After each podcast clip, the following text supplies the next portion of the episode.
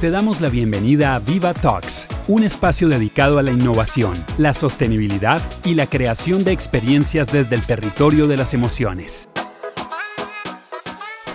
Hoy les damos la bienvenida a nuestro tercer capítulo Viva Talks. Ya vamos en el tercero. El día de hoy tenemos una invitada especial, Ana Isabel Mesa, la analista de diversidad e inclusión en Grupo Éxito. Y aprovechando que estamos en el mes de la diversidad, hablaremos sobre este tema desde una perspectiva corporativa y contaremos los esfuerzos del Grupo Éxito al respecto. Ana, bienvenida, qué bueno tenerte aquí. Muchísimas gracias, qué rico que podamos tomarnos un espacio para hablar de este tema tan importante para la construcción de país. Ana, primero que todo, háblanos un poquito sobre ti y sobre lo que significa tu cargo dentro de la compañía. Bueno, les cuento que yo llevo ya cuatro años en Grupo Éxito. Creo firmemente que todos los procesos que involucran generación de cultura, cambios, transformaciones, implican indudablemente pasión y este es un cargo que me convoca con todo mi ser. El respeto y la aceptación de la diversidad es un tema en el que todas las personas ganamos y este cargo se trata de eso, crear escenarios para la sana convivencia, la armonía, la no discriminación y la posibilidad de equiparar oportunidades para todos y todas. Ana, eh, este tema digamos que necesita mucho de sensibilización. Con respecto a eso, sensibilización y formación, ¿qué estrategias existen? Dentro del grupo? Yo creo que en términos de generación de cultura hay algo muy importante, como lo dices, y es sensibilizar y generar estrategias para aprender, para que todos tengamos un aprendizaje. Tenemos el reto de cambiar nuestros sesgos inconscientes por acciones libres de estereotipos y prejuicios que condicionen y limiten nuestro relacionamiento. Hemos creado en Grupo Éxito la Academia Diversa e Incluyente, una estrategia que nos ha permitido crear más de 20 iniciativas de conversación y formación encaminadas a generar hábitos de respeto, empatía y aceptación. En esta iniciativa hemos podido hablar de equidad, accesibilidad, discapacidad, inclusión laboral, no discriminación y por supuesto de lenguaje inclusivo. En este último ámbito también creamos una estrategia muy ganadora que comenzamos a compartir con toda nuestra red de empresas aliadas y nuestros colaboradores. Les estoy hablando de un manual sin género. Este manual es una guía práctica que nos lleva a cuestionarnos sobre la incidencia del lenguaje en la creación de realidades. Ana, ¿por qué no nos contás un poquito más sobre esto que suena bien interesante? Bueno, mira, en realidad el lenguaje es constitutivo de realidades. Con el lenguaje creamos entornos sociales y definitivamente hemos entendido que es importante que todos y todas nos sintamos incluidos en esas realidades que creamos. Por eso lanzamos el Manual Sin Género. El Manual Sin Género habla de la política de comunicación incluyente. Son esos elementos que hay que tener en cuenta en nuestra comunicación interna, externa, publicitaria y comercial. Abarca todas nuestras marcas. Lo que queremos es lograr una cultura de comunicación incluyente Acá lo que hacemos es recomendar cómo tener una comunicación visual incluyente, auditiva, textual, cómo lograr que nuestra publicidad realmente incluya a hombres y mujeres por igual. Tenemos también ejemplos de comunicación inclusiva y obviamente diferenciación entre algunos conceptos. ¿Cuál es la diferencia entre equidad e inclusión, entre equidad e igualdad? Eso es lo que buscamos con nuestro manual sin género. Todos nuestros colaboradores lo tienen, lo compartimos directamente a través de nuestro presidente Carlos Mario Giraldo y también lo estamos compartiendo en estos momentos con nuestro proveedores y socios aliados. En Viva Talks queremos escucharte. Deja en nuestras redes sociales tus preguntas y los temas de los que te gustaría que habláramos en nuestros próximos podcasts.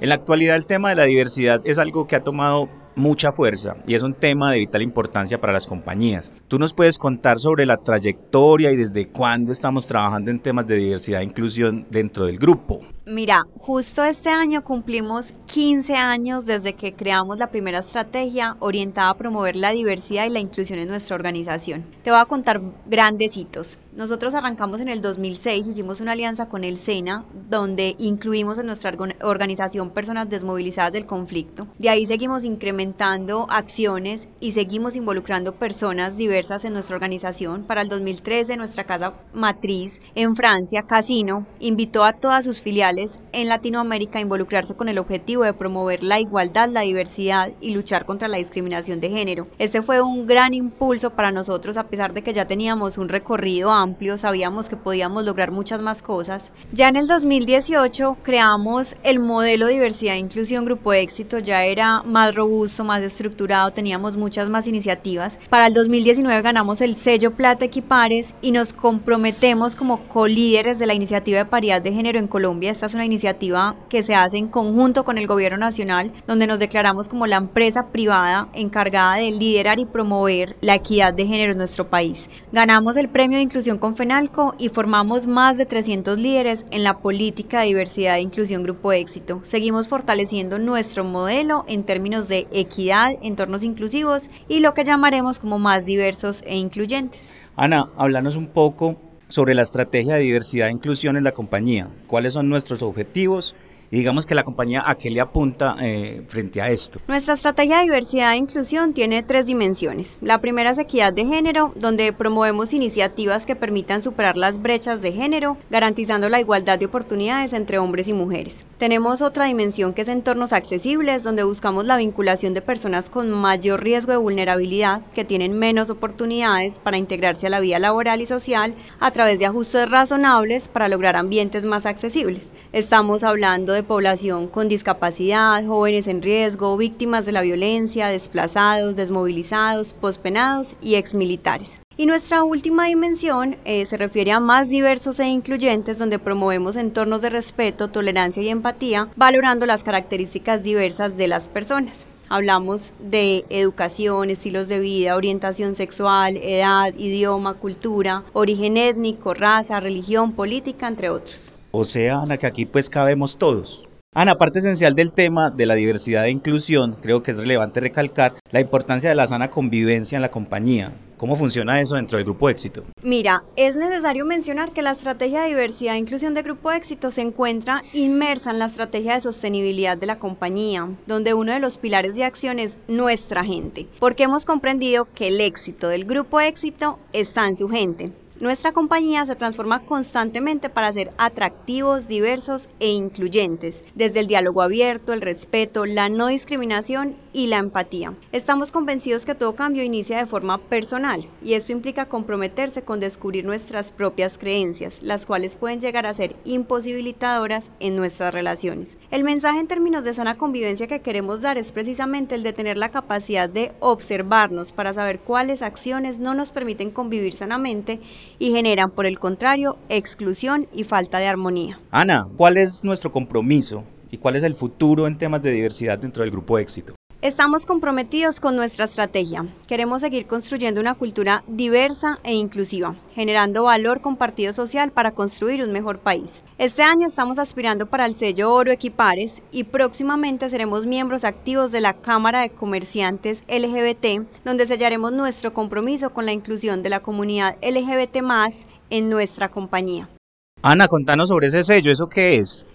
El sello oro habla precisamente de equiparar oportunidades para hombres y mujeres en las organizaciones. Equipares es una estrategia a nivel nacional que busca precisamente que todas las empresas nos involucremos en estrategias de cierre de brechas en términos de equidad.